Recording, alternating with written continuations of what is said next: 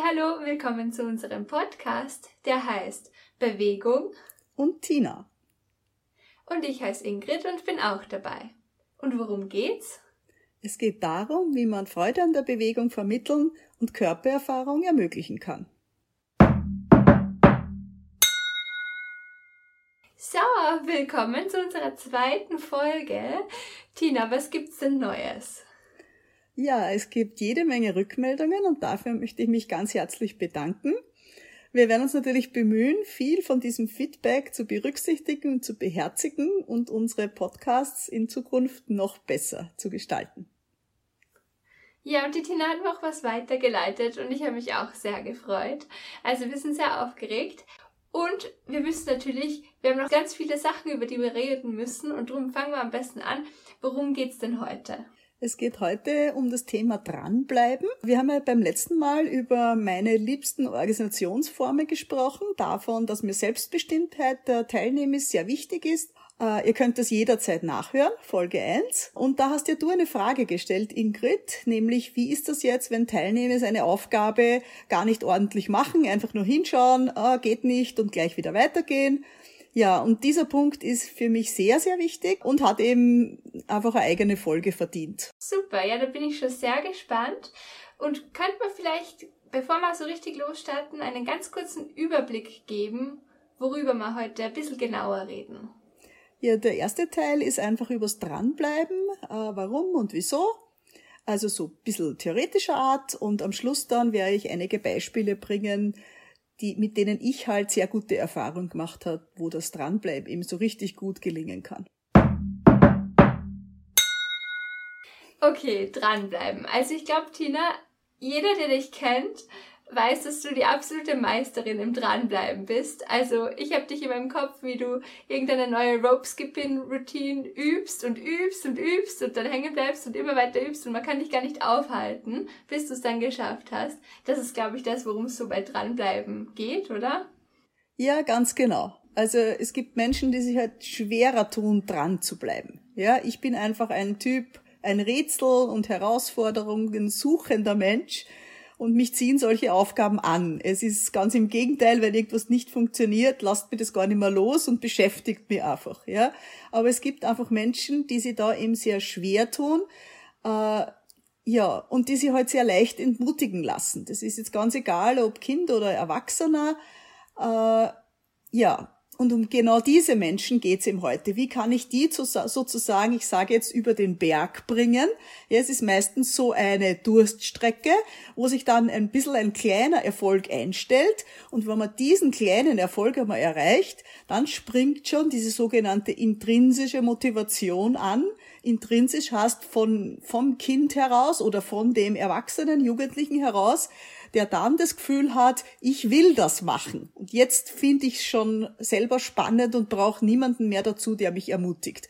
Und mir geht es eben heute darum, dieses über den Berg bringen, wie kann das gelingen? Okay, und das ist jetzt vielleicht offensichtlich, aber warum ist es eigentlich so wichtig, dieses Dranbleiben? Ja, weil eben, wenn man nie dranbleibt, man gewisse Körpererfahrungen einfach nicht machen kann. Nur vom Sehen und ja, das wäre vielleicht nett oder das kann ich mir vorstellen, äh, passiert einfach im Körper und im Hirnkastel nichts, ja. Das passiert erst dann, wenn man etwas tut. Und wenn man halt schon vorher für sich entscheidet, oh, das werde ich nicht schaffen, da traue ich mich nicht drüber, das mache ich gleich gar nicht, dann findet diese Körpererfahrung halt einfach nicht statt. Okay, also ich glaube, das mich überzeugt. Man sollte das dranbleiben lernen, wenn man es noch nicht so gut kann. Und was machst du jetzt mit Menschen, denen das dranbleiben von Haus aus nicht so liegt? Ja, also ich glaube eben, dass es wichtig ist, diesen Menschen zu helfen, über diesen Berg zu kommen. Äh, ich weiß, es gibt pädagogische Richtungen, die meinen, ein Kind entdeckt alles von selbst, wenn es nur die Zeit dazu hat oder die Zeit gekommen ist, die, der richtige Zeitpunkt. Äh, das finde ich nicht vollkommen falsch, aber ich sehe es nicht ganz so. Ja, ich denke mal, es ist sehr wichtig, viel selbst entdecken zu können und selbst die Zeit zu finden. Aber manchmal braucht es einfach auch so einen Schubs von außen und den möchte ich ihm geben. Diesen Schubs, diese Ermutigung, äh, Genau. Äh, das ist ja auch oft bei Erwachsenen so, ja, dass ich jetzt irgendeinen Freunde habe, das nimmt mich irgendwohin mit und ich bin so mit gemischten Gefühlen und denke mal, ich weiß nicht, ob das was für mich ist oh, und ich würde dort von mir aus nie hingehen, aber dann entdecke ich, hey, das ist eigentlich richtig cool und das macht mir genauso Spaß, ja. Aber ich habe es halt vorher nicht noch nicht kennenlernen können und da finde ich eben wichtig, dass wir als Pädagogen, auch Eltern, ganz egal jetzt in welcher Rolle wir da sind, äh, eben Kindern, Menschen, Jugendlichen rund um uns eben diese Möglichkeit bieten, über diesen Berg, sage ich jetzt, nenne ich es jetzt mal, zu kommen. Ja, es ist ganz oft so, dass man das dann erlebt, dass vorher so die Verzweiflung fast ist, ja, und das kann ich ja nicht schaffen und dann gelingt ein bisschen was und dann hört man oft aus Kindermund, ganz besonders oft höre ich das, das ist ja eh ganz Baby. Ja, am Anfang ist alles schwierig, aber wenn man halt einmal sich ein bisschen damit auseinandersetzt, dann äh, kann es eben doch klappen. Und deswegen plädiere ich eben ganz, äh, ganz entschieden dafür, äh, Menschen auch manchmal sozusagen zu ihrem Glück zu zwingen. Nicht, dass ich jetzt jemanden einsperre, festhalte oder sonst wie, aber ihm es zu ermöglichen, äh, ihn dazu zu bringen, dran zu bleiben, es vielleicht noch einmal zu versuchen, bis er in diesen Punkt erreichen kann, wo die intrinsische Motivation einsetzt und er das selber will, weil er erkannt hat, dass das durchaus Spaß machen kann. Okay, also die Tina äh, zwingt öfter Leute zum Glück. Ähm, könntest du, also das war jetzt relativ abstrakt alles, was du erzählt hast. Was kann ich mir darunter vorstellen? Ja, ich denke da zum Beispiel an Kinder, denen ich Räder beigebracht habe, ja, die oder auch Erwachsene, denen ich Räder beigebracht habe, die halt sehr, zuerst ganz skeptisch waren und nicht das Vertrauen gehabt haben in ihre Arme zum Beispiel, dass sie die überhaupt stützen und dass sie das halt können.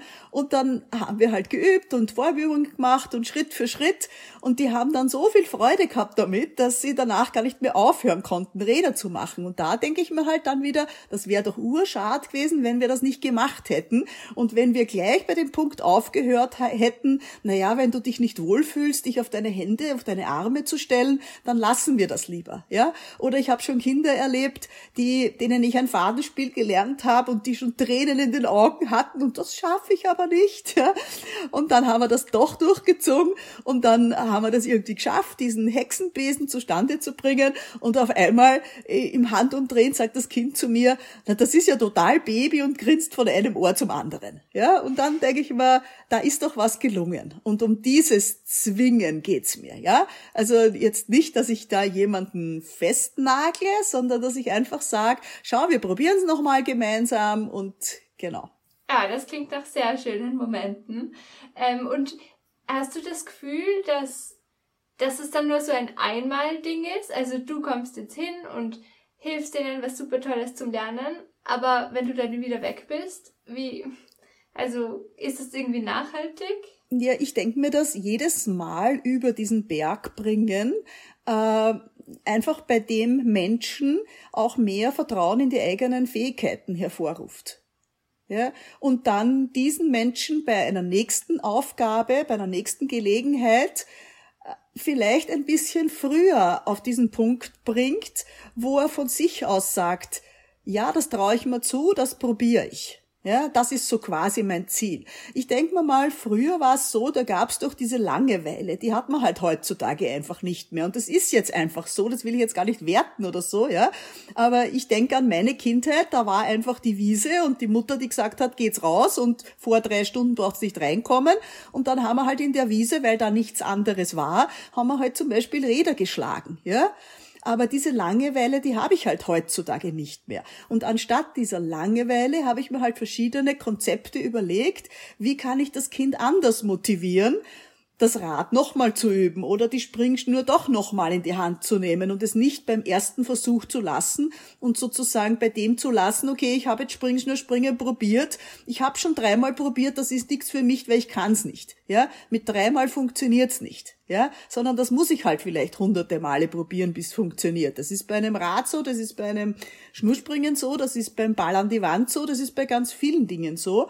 Und nachdem es ihm heutzutage diese Langeweile nicht mehr gibt, muss man sich halt neue Konzepte überlegen. Dieses, das ist das, was ich eben meine, dieses zum Glück zwingen. Okay, ja, und ich glaube, wir sind jetzt alle mega gespannt, was so deine Konzepte und was diese Tricks sind, mit denen du die Menschen über den Berg bringst. Und ich glaube, da kommen wir jetzt da schon zu den praktischen Beispielen. Ja, ich glaube, das passt jetzt gut. Ich gehe jetzt einmal in die Schule, in den Verein mit relativ jungen Kindern, weil da ist das natürlich ganz großes Thema, mal dranbleiben zu lernen. Und um dranbleiben zu lernen, brauche ich einmal passende Ziele. Äh, es ist ganz oft so in der Schule, dass das Kind jetzt einfach schaut, was kann der Nachbar, was kann die Nachbarin und sich danach orientiert. Und wenn die Nachbarin eine Springschnur in die Hand nimmt und hundertmal drüber springt, dann setzt sich das Kind ein Ziel, es will 101 Mal drüber springen. Und das passt aber nicht zu diesem Kind. Und dann ist es auch sehr schwierig, dranbleiben zu lernen, weil das Kind verzweifelt dann, denkt sich, ich bin nicht geeignet dafür.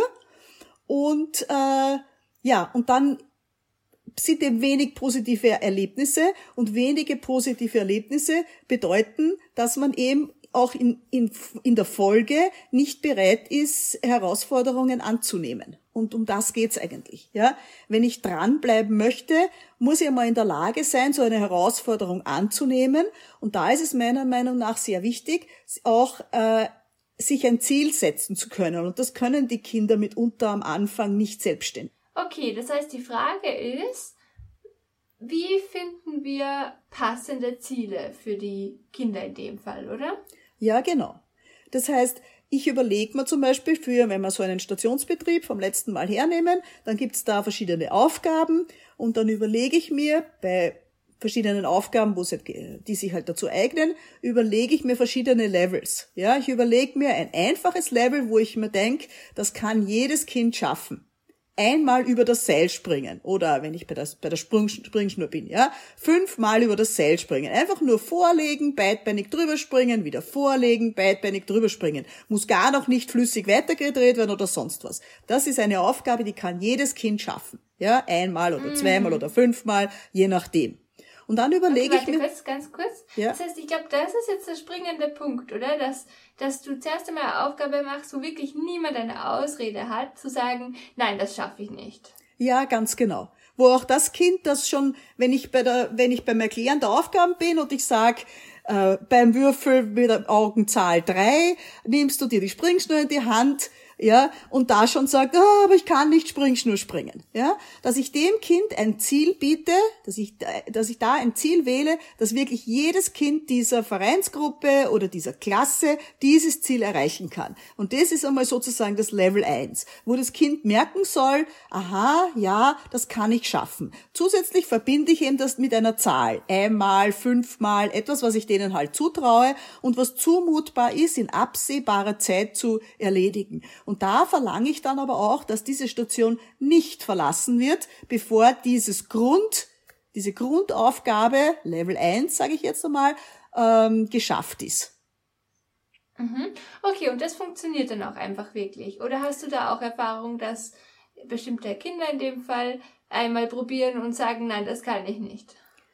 Nein, also wenn das ein Kind nicht schafft, dann gehe ich einfach hin, dann stelle ich mich daneben, nehme mir auch zum Beispiel, beim Springschnurbeispiel, nehme mir auch die Springschnur, sag schau her, wir kreisen jetzt mal die Arme nach vorne und das ist schon passiert, dass ein Kind auch nicht kreisen kann, dass es sagt, schau Tina, ich habe da eine Sperre, ja, wenn ihr mal ausprobiert, die Arme kann man wirklich äh, so halten, dass man sie nicht nach vorne drehen kann und sehr unerfahrene Kinder wissen das nicht, dass man einfach nach außen ein bisschen rotieren muss in den Schultern und dann kann man die Arme definitiv nach vorne drehen, ja.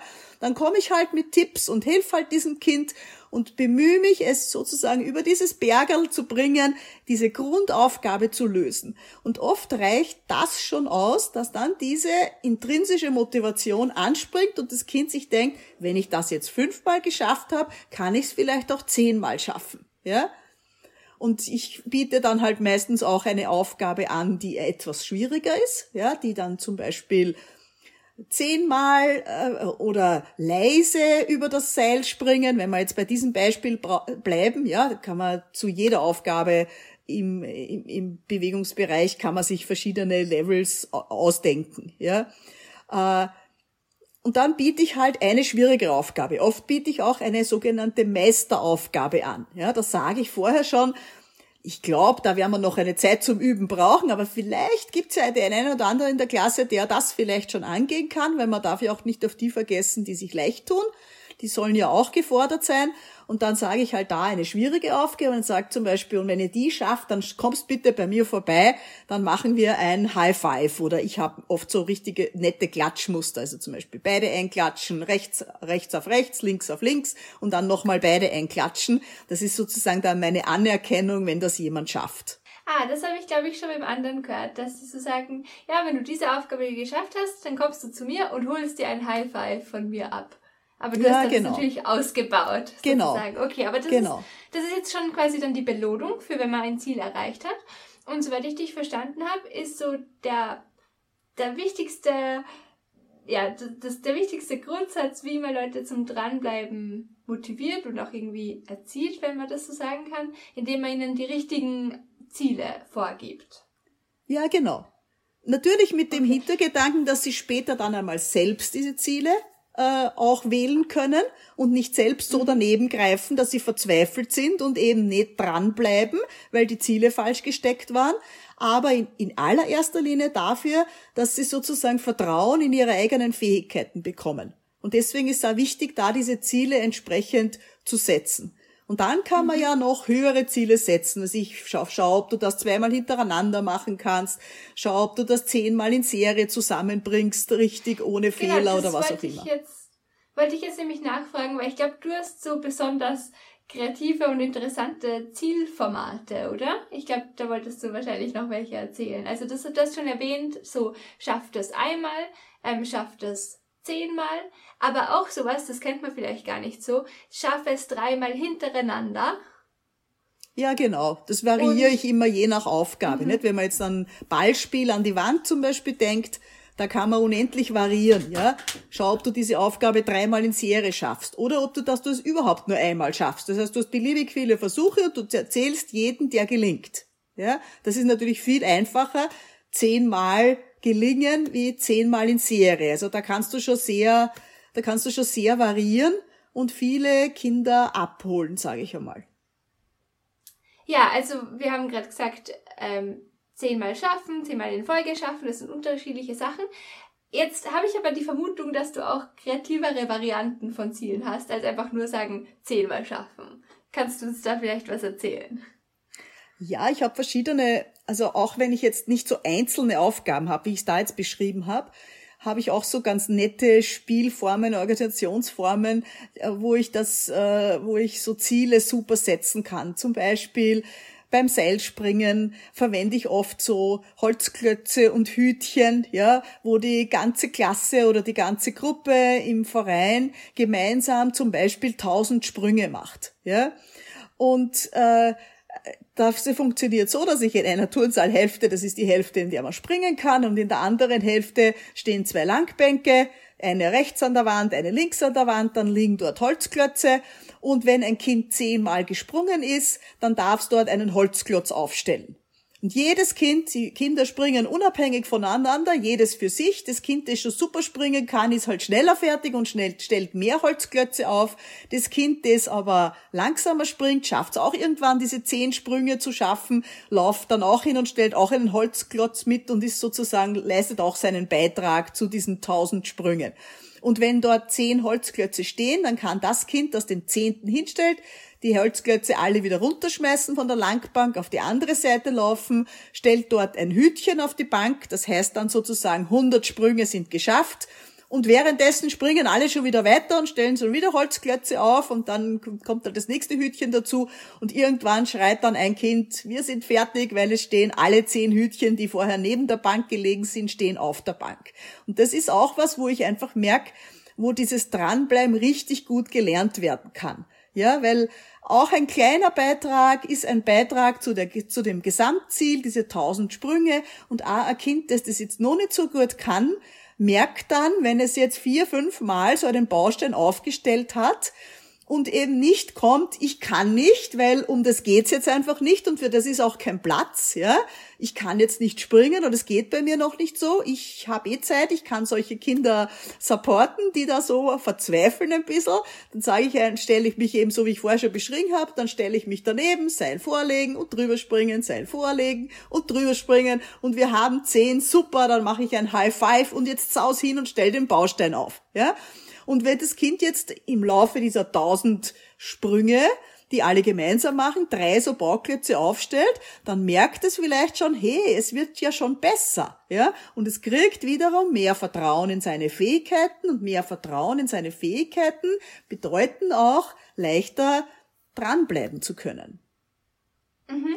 Ja, und das mit diesen tausend Sprüngen, das kenne ich ja schon von dir. Das kann ich auch sagen, dass es richtig cool ist, wenn man das mit einer Gruppe zum ersten Mal macht, weil sie einfach sich nicht vorstellen können, dass sie wirklich alle gemeinsam tausend Sprünge schaffen. Weil tausend Sprünge sind so viel. Und dann ist es ein besonders großes Erfolgserlebnis und auch irgendwie schön, dass es so gemeinsam geschafft worden ist. Ja. Es ist eine richtig tolle Belohnung fürs Dranbleiben.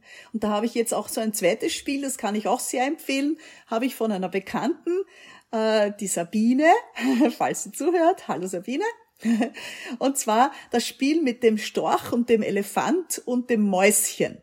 Das habe ich jetzt sehr oft gespielt, sowohl im Verein als auch im, in, in der Schule.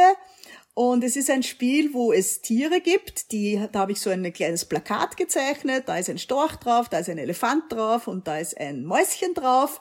Und diese Tiere sind natürlich alle hungrig und so wie im Tierpark kann man da Futter kaufen. Und man kauft aber dieses Futter, indem man über die Schnur springt. Für den Elefanten springt man laut über die Schnur, beidbeinig und der Elefant trampelt halt ein bisschen und das Mäuschen springt ganz leise, da muss man gut abrollen können und der Storch, das ist für die bisschen Fortgeschrittenen, der springt auf einem Bein und wenn man da zehnmal drüber gesprungen ist, so dabei.